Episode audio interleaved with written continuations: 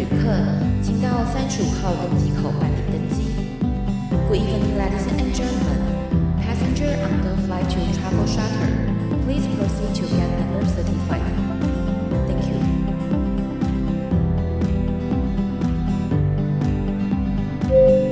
各位贵宾，我们即将起飞，请确实扣好系紧您的安全带。谢谢。Ladies and gentlemen, we are ready for takeoff.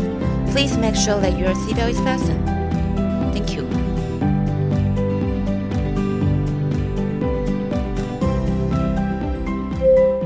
Hello，各位听众朋友，大家好，欢迎来到旅行快门，我是 Firas。今天这期节目呢，我们来聊一个我个人非常非常感兴趣的主题，那就是旅行社免费送你出国玩。到底为什么会有一些人，他们可以一边旅行，然后又一边赚钱，然后甚至呢可以得到一些免费的旅游体验呢？今天我就要邀请到我的好朋友泰美旅行社的老板 Winters，以及得体夫妇的李麦克导演，他们来跟我一起录制这一集。到底为什么旅行社会免费送你出国玩？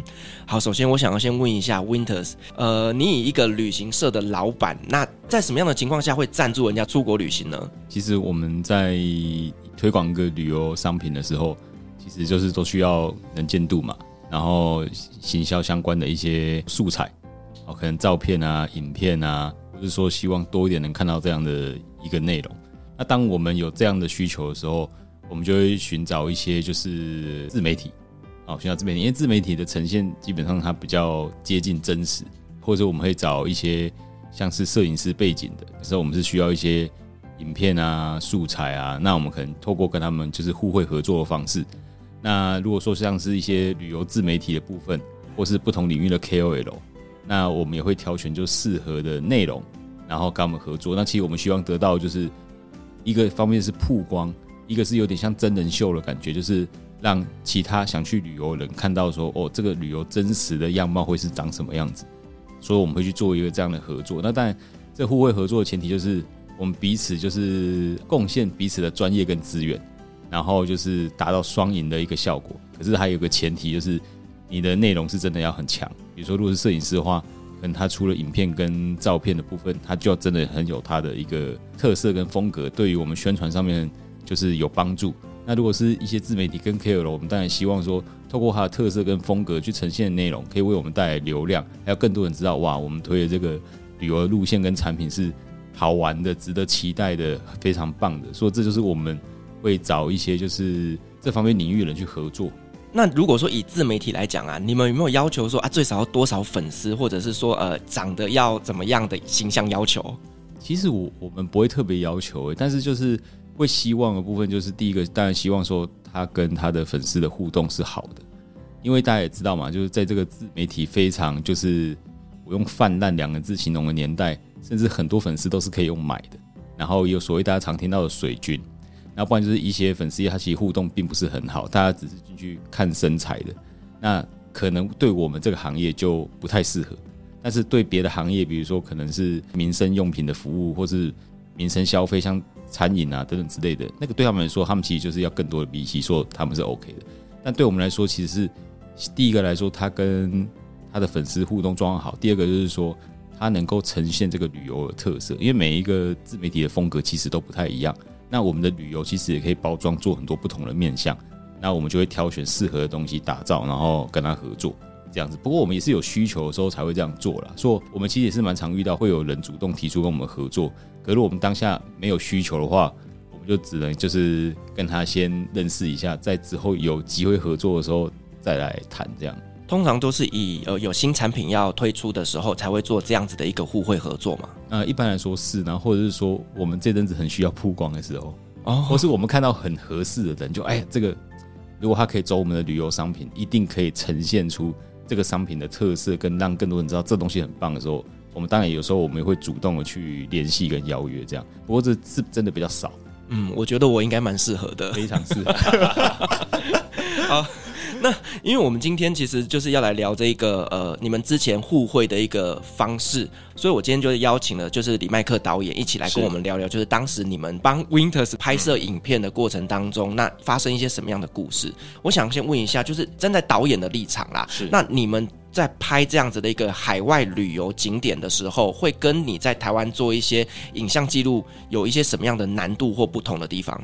我觉得首先就是一定是去一个你没有去过的地方，你会遇到人生地不熟，然后再来是啊、Winters 跟我合作，就是应该是看上我们一家老小，就是 一家三口啦，就是可爱亲切，然后我们带着女儿这样子一家人，然后玩给大家看的一个特性。那所以呢，就人生地不熟，加上语言，再加上我又要带着一家三口，然后还要拍片，还要拍照，然后还要记录下所有东西。那这个时候呢，基本上光是这样子的条件就自带难度了。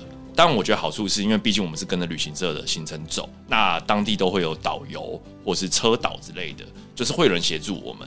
所以说我们在拍摄上，我觉得还行，偶尔还是会遇到一些要灵机应变或者是自由发挥的时候，那这个时候就很考验你的摄影的经验跟功力了。因为你自己没有去过，甚至有一些角度要怎么取景，你都是到了现场之后看状况才去临场反应。没错，而且我们去这些地方，比如说我跟 Winters 合作马尔蒂夫啊，或者是非洲的摩里西斯，那些地方都非常遥远，因为就很遥远，所以其实时间很宝贵。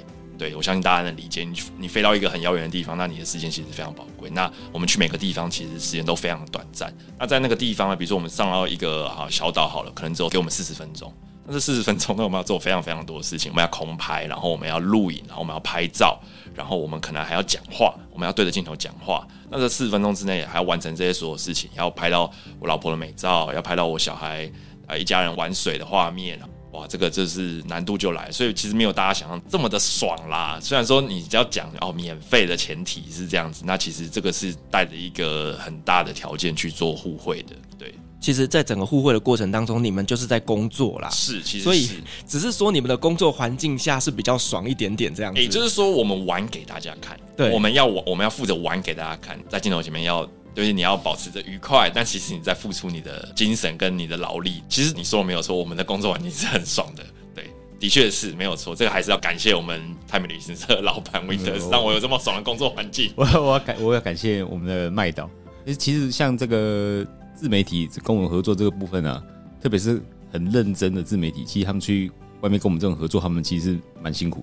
因为摩尔西斯我有一起去，对你有，对你有看过我工作，对，我们都有看着在工作的过程这样子，那真的是真的是不容易。所以它其实并不是一个轻松的工作，那其实跟我们旅游业某个程度很像，因为当你是玩的时候是一件事，工作的时候是另外一件事。那我们比较常赚到就是赚到眼睛爽这样子，哎，对，没错，很棒的风景，哇，这边好棒哦，然后呢。然后拍个照片，然后人家觉得哇，你现在在很棒的地方。其实当下工作可能是真的是非常忙碌，对你脑袋要转很多东西。其实就跟领队一样嘛，领队也是啊，嗯、就是哎，大家觉得说啊，好棒啊，你可以去这么多地方，但其实我们是去工作啊，没错。而且一个地方你去了就是十次以上之后。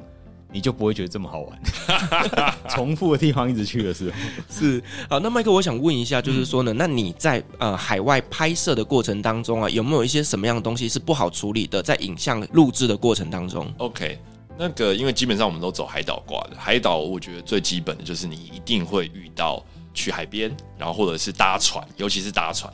那你在搭船的时候，有时候一艘船出去，有时候你或许其实就是在那艘船上面做你的。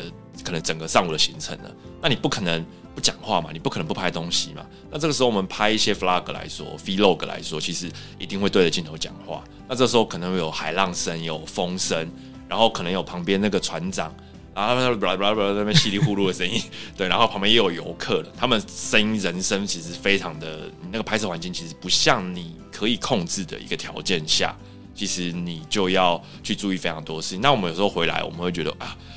哇，这个我好不容易在那个当下有拍到这样的素材，然后我对镜头讲话，可是偏偏我的这个声音就被干扰到了。那有时候后期处理就要花很多的心力跟困扰，这样子。因为其实我看蛮多，就是那种旅游 YouTuber 啊，他们其实都是回来之后重新配音。哎，对，很多其实是这样。对，因为其实，在当下你录制的那个影片，可能声音是没有办法使用的。不只是说去海岛，可能他今天去印度拍摄影片一样，旁边就很多很恼人的人声跟机车声。没错。对，所以我看大部分他们都是回来重新做配乐。对，而且有时候说真的啦，我后来比较算盯紧，就是算是比较有准备，我会多带什么无线麦克风或指向麦克风。其实就算指向麦克风，我觉得就是所谓的机顶。哦，就是直接插在相机上那种机顶麦克风，那个可能都你在船上那种海浪声的时候，其实基本上都不太管用。那如果大家有时候哎、欸、忘了带，或者像我拍摄的时候，哎、欸，万一没带到，哇，那个声音基本上就像你说的，基本上不太能用，都要靠后期去做配音。那后期配音好像又少了一点那种临场感。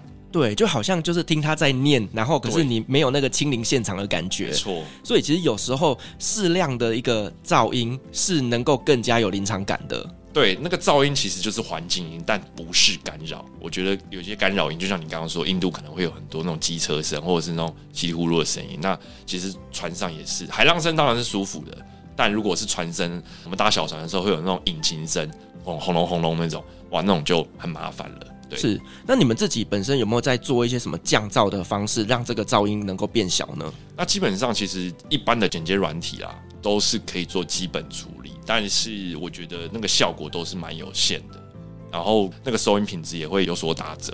对，然后其实我一直蛮想要找方法去解决这个问题的。对，你讲这个，我自己也非常有感触。像我们自己在录 podcast 一样嘛，就是你在家里录音的时候，突然间就是给爱丽丝出现了，对，垃圾车，你你这时候该怎么办呢？所以其实出现这种噪音的时候，真的是很困扰。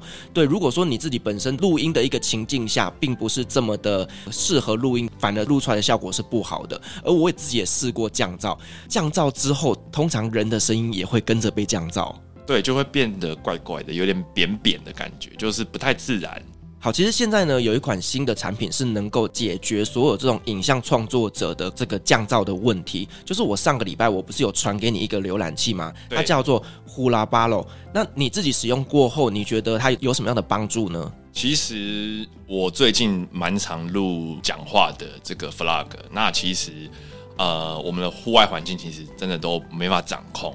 那我最近就有一段我在花莲的这个素材，那其实蛮可惜的，因为我那时候 ending 的时候已经时间很赶了，我那天要从玉里直接开车飙回花莲火车站，然后搭火车，等于是赶火车的状况下，然后我们要做 ending。然后在一个玉里的街头，然后我们要赶快抓一片田的背景，然后我们全家就赶快 ending，赶快讲完，我们总不可能在花莲火车站讲玉里的 ending 吧？然后我们一定要在这个地方讲完，所以就很赶，然后没办法等太多附近的环境安静的时候，反正我们就直接讲了。然后我们旁边有机车声，刚好过去，然后我给我的后期处理剪接师的时候，他就说：“哎，你这个很可惜，就是你好不容易讲了一段最好的，因为我们有 NG 很多次，然后讲一段最好，结果旁边有机车声。”哇，这个时候呢，哎，就是刚好你介绍给我这个降噪的网站的服务，我一丢上去，我跟你讲，连我的剪接师都觉得哇，超神奇，因为他在那边搞半天，都还没有那个几秒钟处理得好，他搞了他妈一个上午，我跟你讲，他都就觉得哎，好可惜，他就想要把这个东西用好来，用不好，完了之后还是勉强用，结果我就跟他说，哎，我最近我收到这个网站的这个服务，哎，这个降噪网站，我也觉得很神奇，我是真的就把这段素材丢上去看看。没想到，哎，那个风声跟机车声被压的基本上听不太出来，人声非常清楚。哦、真的哦，对，我们的 ending 就哎 perfect。好，麦克刚刚的那个整个降噪前跟降噪后的音档呢，我现在就放给大家听。好啦，我们现在来体验，就是这个昭和十八这边一定要来体验的这个日式建筑之外，还有日式的和服。然后，如果你穿了这个日式的和服的服装，在这边做拍摄的话，会特别的有味道，融入环境。我们来看一下吧。好啦，我们现在来体验，就是这个昭和十八这边一定要来体验的这个日式建筑之外，还有日式的和服。然后，如果你穿了这个日式的和服的服装，在这边做拍摄的话，会特别的有味道，融入环境。我们来看一下吧。Hurabalo AI 降噪，它是一个透过 AI 智能能够精准的去除噪音的一个浏览器。只要将档案，不管是影像档或者是声音档，把它上传到这一个浏览器呢，透过一键按下去之后，它就会自动帮你产出降噪过后的档案。重点是你再也不需要去使用其他的设备或者是软体，你就可以轻轻松松就能够达到一个专业的效果。而且它的处理速度非常的快速，它平均大概十分钟的影片档啊，它大概。只需要五分钟就能够解决哦，真的很快速，而且很方便。对啊，我觉得这个真的是对于所有的一个影音创作者来讲是一个天大的福音，它根本就是你的收音救星。真的，真的。对啊，你就不再需要就是花很多很多的钱，因为我知道市面上其实有一些呃软件，他们是专门在提供这样子的服务的。可是呢，其实费用都不便宜。对啊，然后 Hurabalo AI 降噪，它一分钟的收费只要六块钱呢。六块是台币还是美金啊？台币呀。哇，人、欸、家超便宜，有没有很夸张？比我去外面停车还便宜。对啊，所以我我真的觉得，就是说，它这个呃产品真的是非常非常的适合，而且它即将在二零二二年呢，它要推出了 AI 降噪导入 APP，让你以后的创作可以透过手机即时降噪。哎，手机就可以即时降噪？对啊，你们听起来很厉害，神奇，真的是很棒的服务。现在呢，立即体验 Hurabalo 消除恼人的噪音。新办的用户优惠呢，与网页进行注册就可以得到六十点的微点，那呢可以让你使用十分钟左右的一个影像素材降噪。那如果呢你在官网的会员中心输入旅行快门独家的优惠码 Fly High，可以再获得一百四十点的微点，它可以让你使用二十分钟的影音素材降噪。Hurabalo 就是你录制创作的救星。好了，我觉得这个真的是一个蛮好的一个软体。我觉得如果说大家以后不管你是要做一些呃自媒体创作，或者是说自己呢出去旅行的时候做一些影像记录，对大家来讲都会是一个蛮好的工具。所以大家可以去点选下面的链接来试用看看。好，那我们再回来到旅游的部分哦，就是其实我知道现在呢国门即将要松绑，那其实各个旅游业也都蠢蠢欲动，可以用这样来形容。然后，那其实 Winter 是最近非常非常的忙。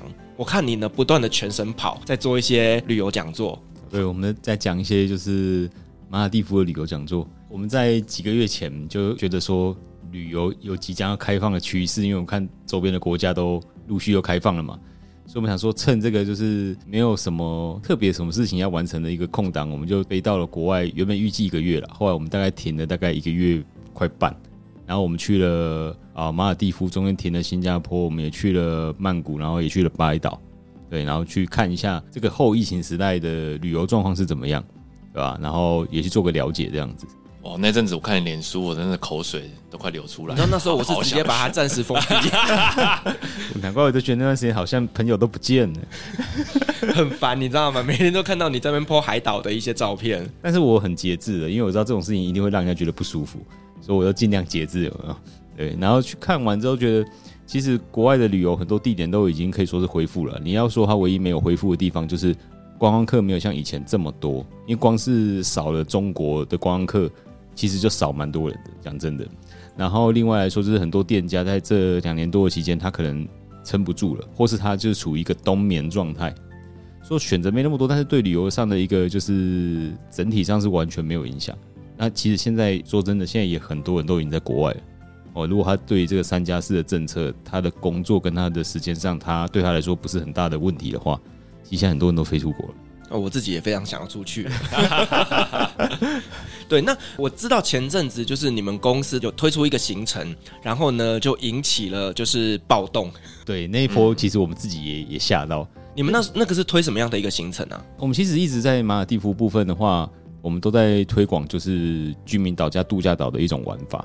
那马尔地夫度假岛跟居民岛的旅游行程是完全都不太一样。大部分人对马尔地夫印象就是一岛一饭店，对。但其实马尔地夫还有很多可以玩的地方。那为什么大家以前印象都是一岛一饭店呢？因为以前马尔地夫的旅游，你要观光客要过夜，你只能在度假岛，因为度假岛对他们来说定义是个特区。嗯。居民岛就是他们当地人生活的地方，你是不能在上面过夜的。那在一零年之后，后来有开放。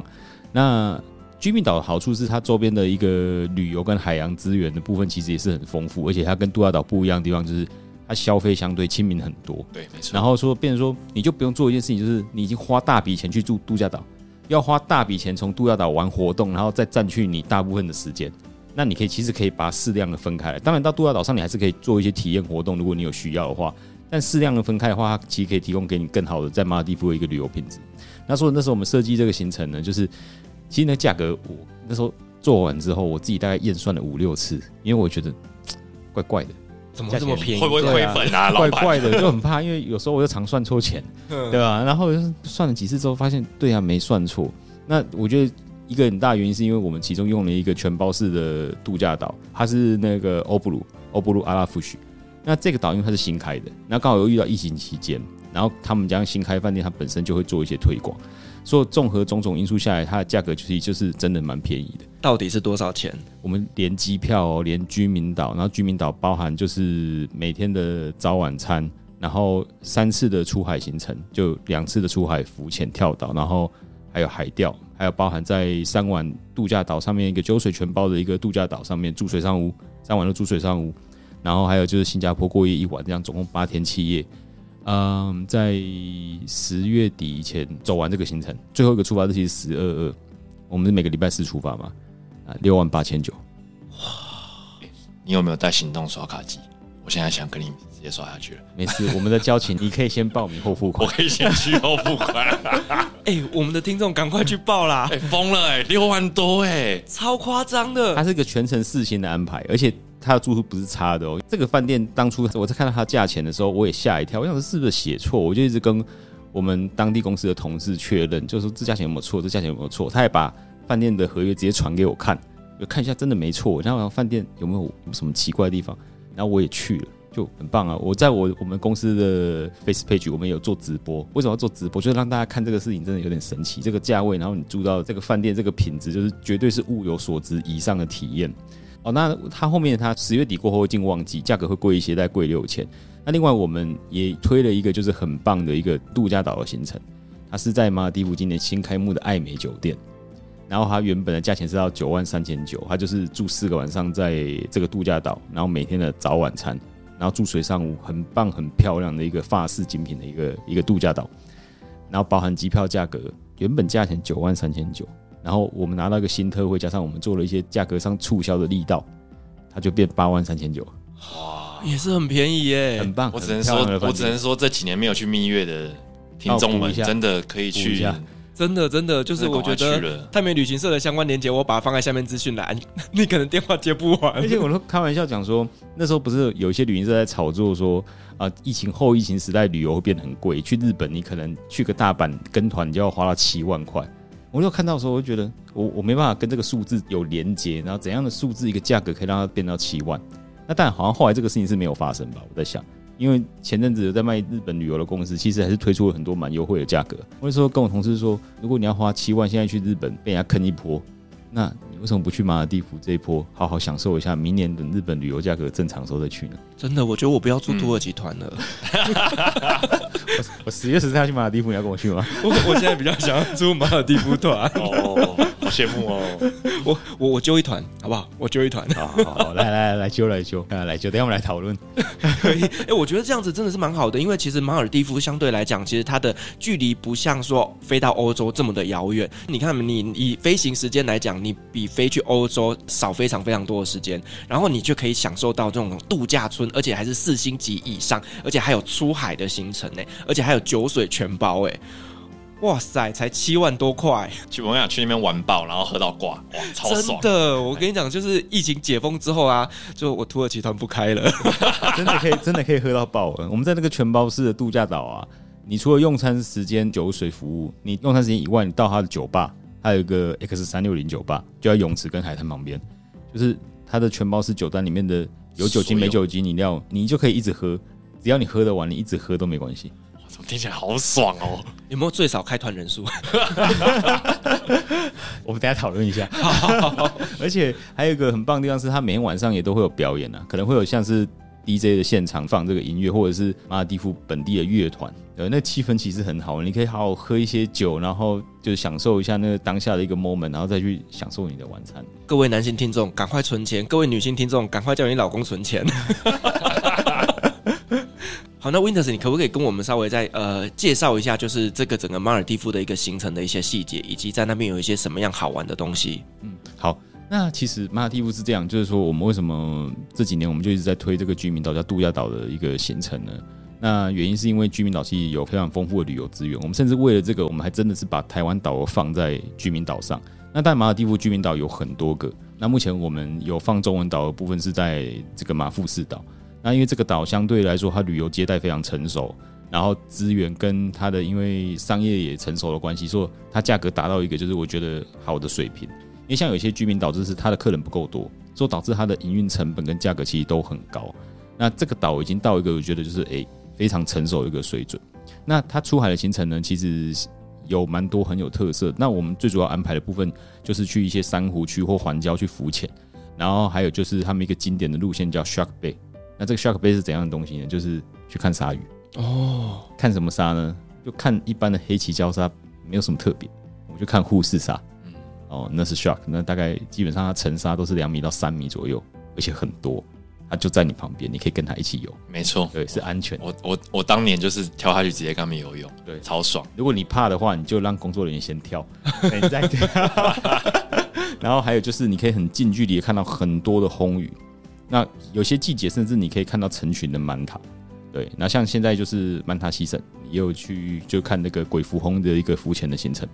那还有就是看像一般我们听到的一些生物啊，鹰轰啊、海龟啊、海豚啊，你知道吗？就是你甚至有机会跟海豚一起游泳。那我觉得就是我们的麦岛，他就非常的 lucky，他去了全世界少有两个可以跟海豚一起游泳的地方，一个摩里西斯，对，一个马尔地夫。我都去过，都去了，都是托野生海豚哦 Windows 支。没有没有没有没有。然后刚刚讲到红鱼，红鱼其实你不用说真的哦，你要出海还是去看或者潜水。我们那时候站在海沙滩边，它就游到靠到我们旁边来，我空拍就拍到我太太跟我女儿，然后再跟红鱼的那个画面，哇，超级漂亮，那个海之透，然后直接看到红鱼在你旁边，超美。哇塞，哎、欸，那我想问一个问题啦，就是说我们刚讲的这个是比较偏水上活动嘛？嗯、那如果不会游泳的人去马尔地夫要玩什么啊？嗯，其实应该这样讲哦，不会游泳的人其实你也可以享受这一趟行程。为什么呢？因为它不是 always 在水上，虽然它开着快艇在走水上的每个点，可是它中间的话，它也会停无人岛，它也会停就在海上的沙洲。那海上沙洲是让你在一些就是那种。影片里面看到，就是旁边就像那种玻璃水啊，这个透明渐层的蓝色的海水，然后中间一整条都是沙滩跟沙洲上面。那时候你不会玩水，人在那边你可以好好享受。然后像红鱼这种东西是它的一个看红鱼的行程是直接在岸边的，所以你不用下水，你一样可以玩。那护士鲨呢，它都会在上面这边游一些很多，你不用下水去，你在船上光是这样看，你都会觉得很壮观。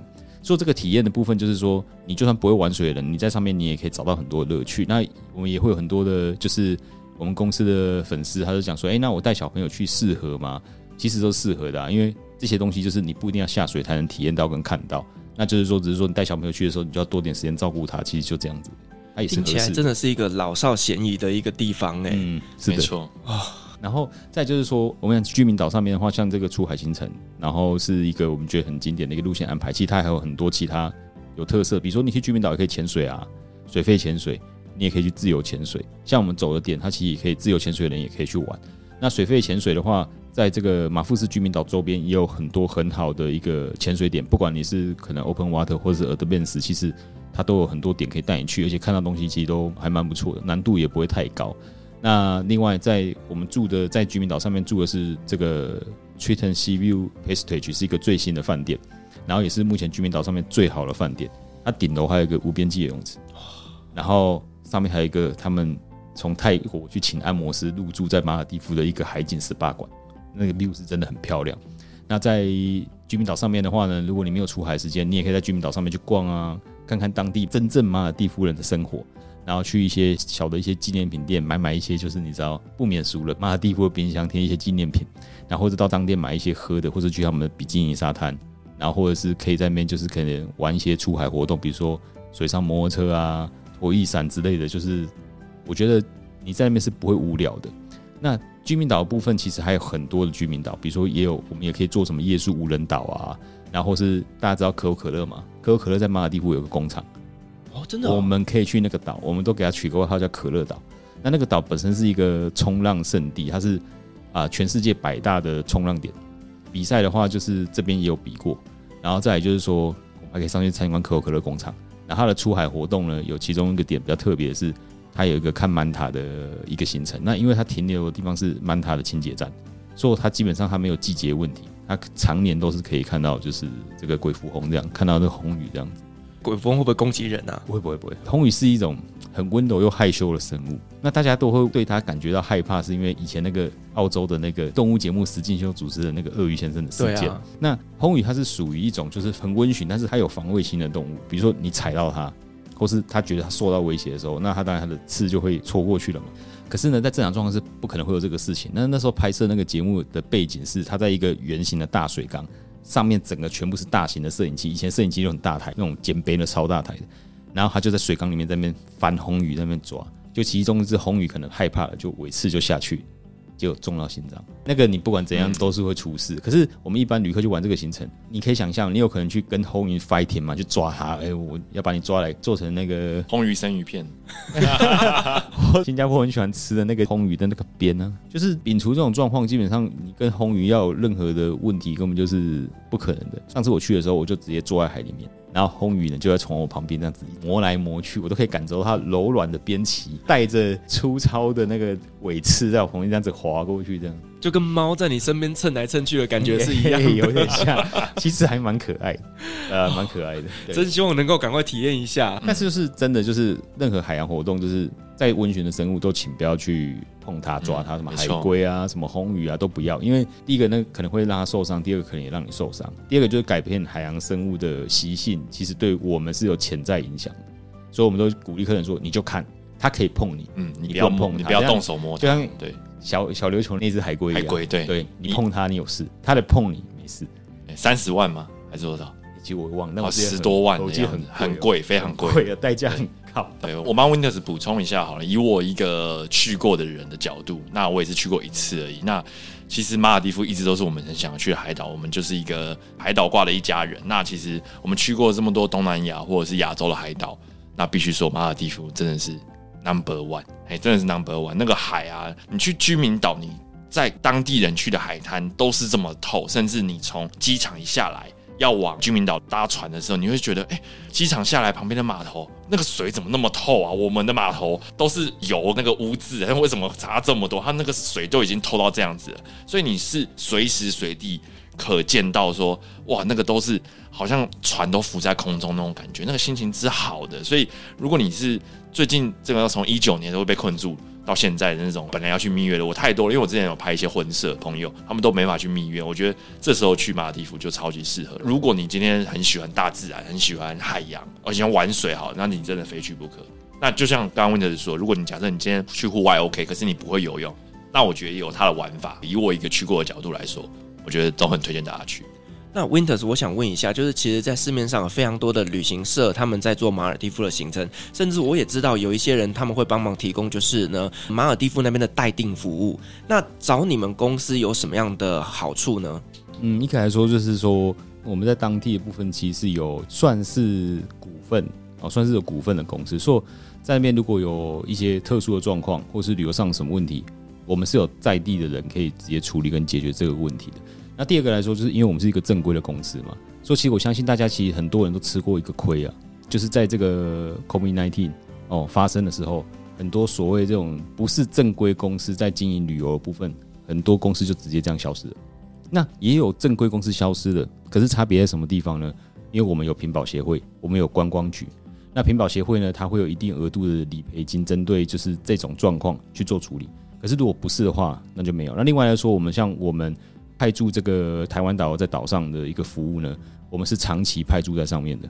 那长期派驻有什么好处？就是你有什么问题哦，那他在现场，他除了像出海我们会带你去玩之外，现场你有什么东西想咨询、想了解，他也都可以协助你处理。甚至你到了度假岛，有些东西你需要一些服务，除了你可以联络我们台湾之外，你也可以联络我们在那边的台湾导游，而且是他是隶属于我们公司的哦，他不是一个就是台湾招揽的客人带过去然后再回来这种状态。他对你来说是，他更像有朋友在当地。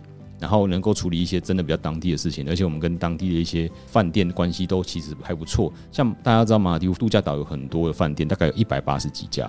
哦，现在目前有在营业的一百八十几家。那当然台湾市场会用的饭店并没有这么多，但是我们可以说台湾市场用的饭店我们全部都有用。那我们跟这些饭店有直接的联系，好处是什么呢？客人有很多问题，我们也都可以直接的解决。甚至我讲难听一点的，如果今天客人有在这个饭店上有任何的问题跟预订上的状况的时候，我可以直接请我们公司的人直接到他们的马列的那个办公室，直接去沟通，直接做处理。这个东西是非常方便。然后找旅行社还有一个保障，就是说，呃，一来说就是我们就 base 在台湾，说当你的旅游真的有什么问题、有什么状况的时候，你绝对找得到人。可是如果说你找的是一个不具名的、一个网络虚拟形象的，然后或是一个可能他不一定是正规的公司，他可能。是说靠在一个旅行社里面一个靠行，然后这种靠行的特征是他们很常换旅行社名字，而且他甚至也不敢在网站上秀自己旅行社的名字。那他的缺点是什么东西？就是毕竟他们是少数的人在经营这个事情，说他们的服务跟他们 background 都很单薄。当你真的在旅游上遇到重大事情，因为大家没事就是没事，旅游很简单，没事都没事。一有事情的时候，你就被丢包在那边，没人可以处理任何问题，然后也没人给你处理任何后续的时候，那个东西是很无助的，对啊。但是如果说是找台湾任何一家正规的公司，我们也是其中一家哦，但只要台湾任何正规的公司都是值得你信任跟可靠。你能想象一件事情吗？你找个马尔地夫的哦当地的旅行社，便宜了一点点钱，然后呢，你订的可能是花了十几二十万的团费，当出了问题，可能他们跑路，或是你的预定出了状况。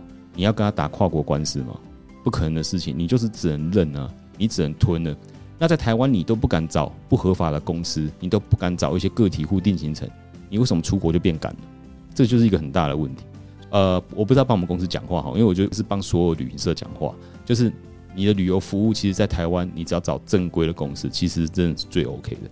那当然，每个人会有每个人选择。诶，我觉得其实找一些当地生活的人，我也很可靠啊、这个东西，我觉得某些论点上。也应该也没有错，好，可是如果你想要风险更小一点，而且你想要一些服务上面呢，你能够更直接，甚至你可以直接到这个公司去谈任何的事情，去签合约的话，这个便利性就是还是台湾的公司比较好。毕竟说真的，正规经营的公司，我们是要缴税给政府，我们还要压一笔钱，我们在台湾也要有一个可以营业工作的场所，这些东西的成本其实就是对客人最好的承诺。为什么？因为我们愿意花这些钱在这个地方经营这个旅游生意。这个疫情期间，我想过一个事情，哎，我是不是公司不要做，我就到巴厘岛去，我一样可以做生意啊？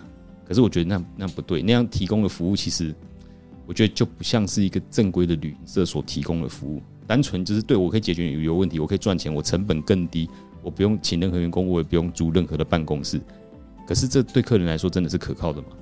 对，其实我觉得旅游这一件事情，真的就是没事就没事，出事就有事了。嗯、对，而且其实很多人会想说，那自己去找当地人订会比较便宜。其实我觉得也不一定诶，因为有时候其实旅行社他们是可以用一个数量去谈到比较优惠的一些价格的。所以有时候找旅行社去呃协助你订一些旅游的行程，其实反而价格比较便宜，而且也得到更高的一个保障。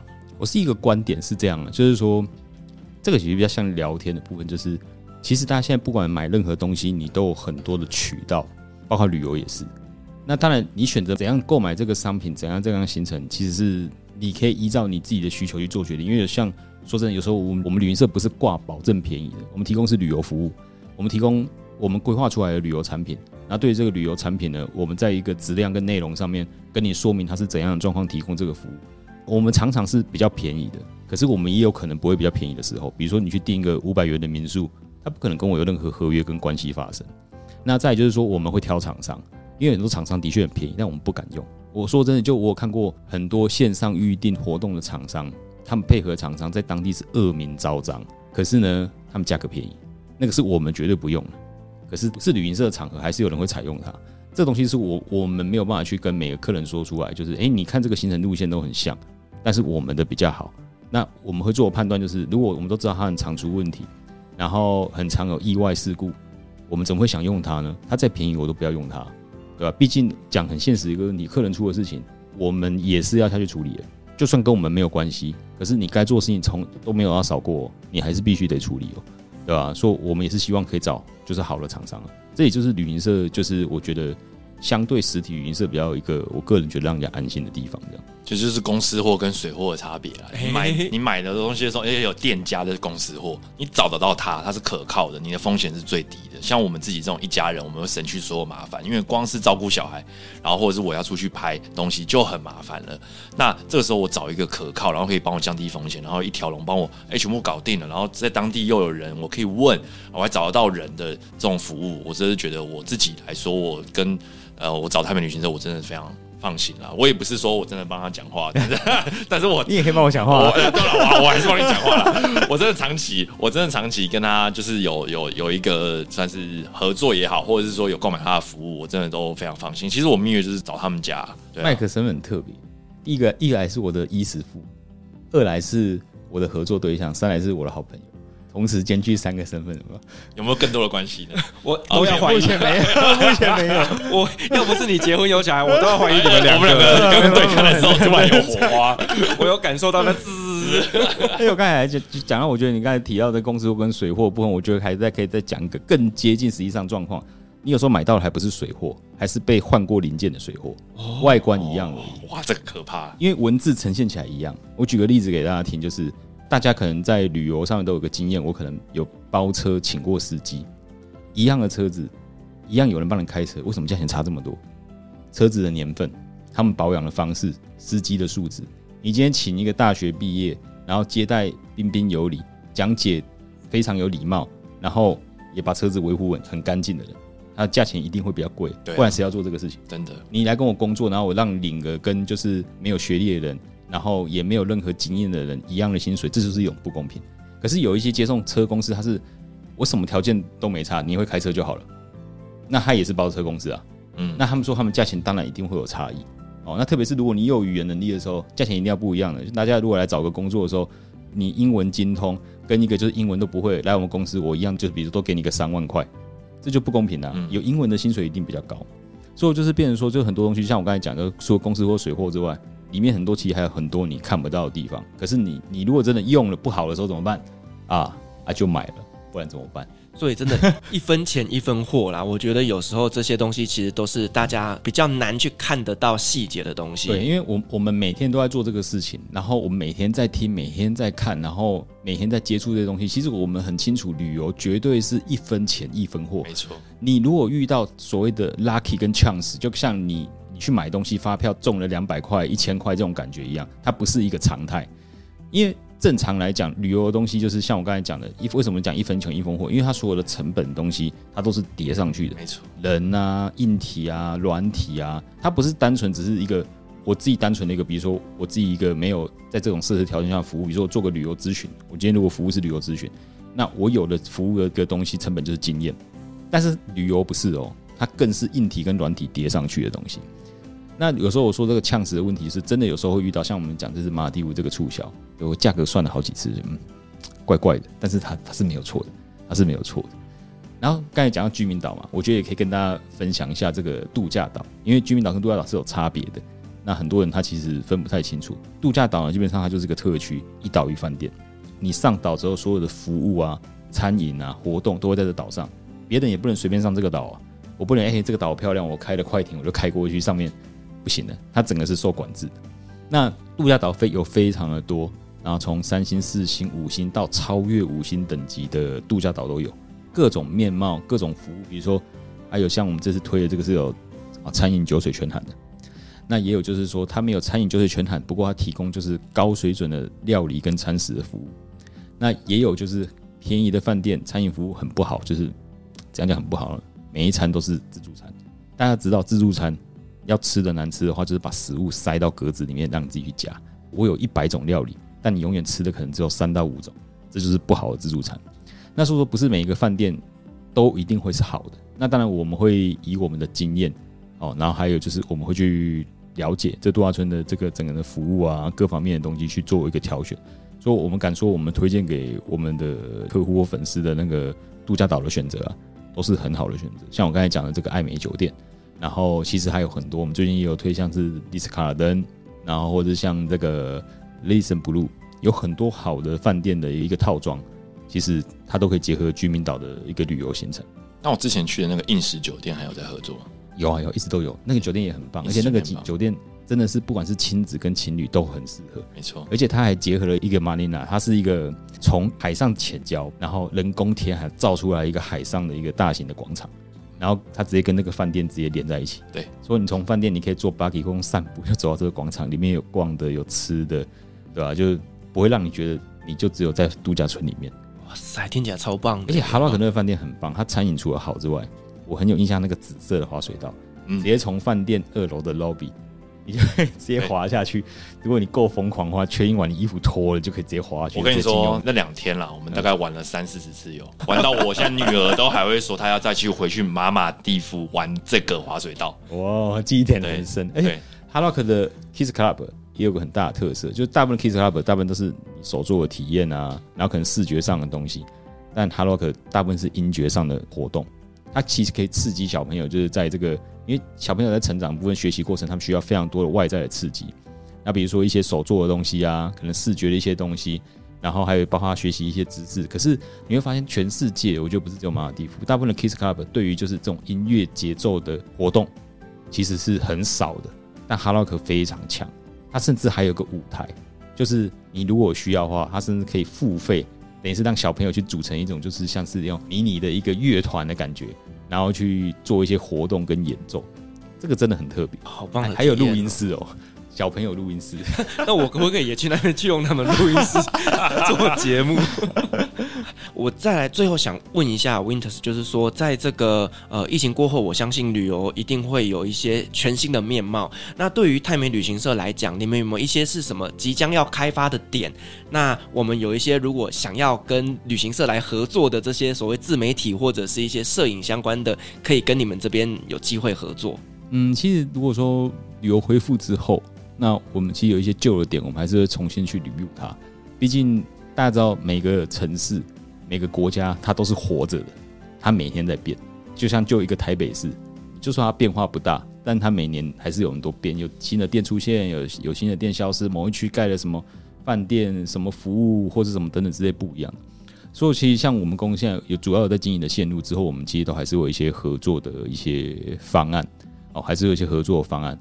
那目前我们当然是没有新的想法，我目前都在先准备准备产品，但是我们之后有一个新的计划是这样，就是说以以往我们都是完全做全定制的公司，那做全定制的一个服务呢，我觉得当然它也很好，可是我觉得我们跟客人距离比较远，原因是为什么？因为我们的服务没有办法每一次都跟着客人，所以我们一直在思考这个事情，就是我们是旅行社，我们不应该跟客人距离这么远，我们应该跟他近一点，所以我们尝试很多东西，比如说。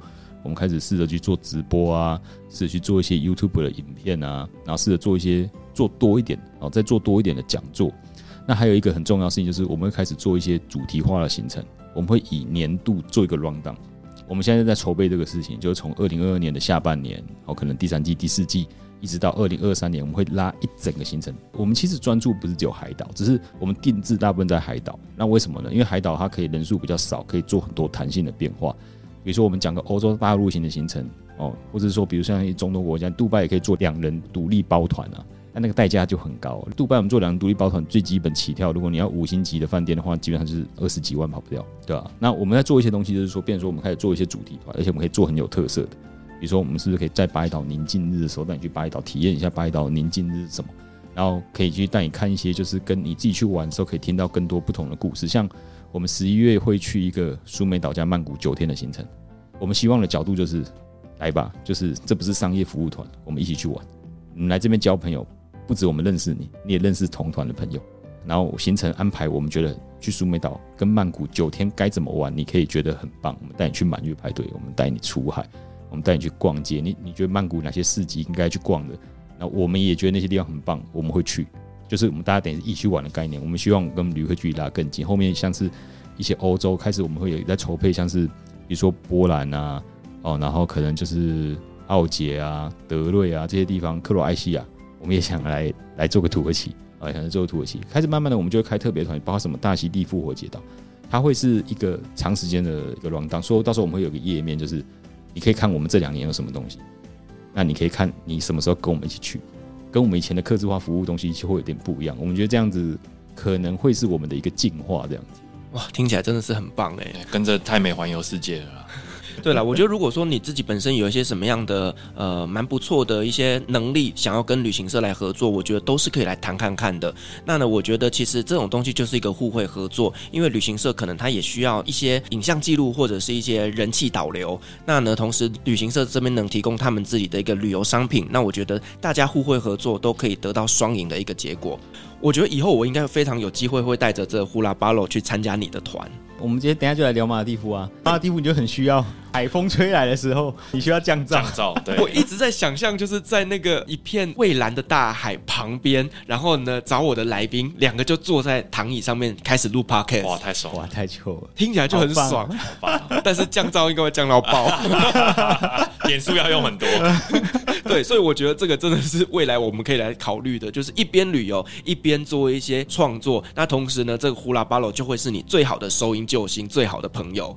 好，那我今天真的非常高兴邀请请到我的两位好朋友 Winters 还有 Mike 来跟我分享这一集节目，就是旅行社如何带你免费出国玩。那同时呢，麦克也跟我们分享了，就是呢他在做一些影像记录过程当中发生的一些故事，以及呢需要去留意的地方。那同时呢，Winters 跟我们介绍了一个真的，我觉得大家。钱准备好了 的一个马尔蒂夫的一个行程哦，那我觉得今天真的非常开心，我知道更多关于旅游开放之后呢，我们可以去哪边旅行了。好，再一次感谢两位，同时我们也感谢所有听众今天的陪伴。如果您喜欢我们的节目的话呢，别忘记给我们五星好评加分享哦。另外呢，我们在 FB 设有旅行快门候机室的社团，针对今天这期节目，你有任何想要分享的，都可以在上面留言，所有的留言都是我亲自回复哦。旅行快门，我们下期再见，拜拜，拜拜。各位贵宾，谢您今天的搭乘，旅行快门每周三、周五与您在空中相会，祝您有个美好的夜晚。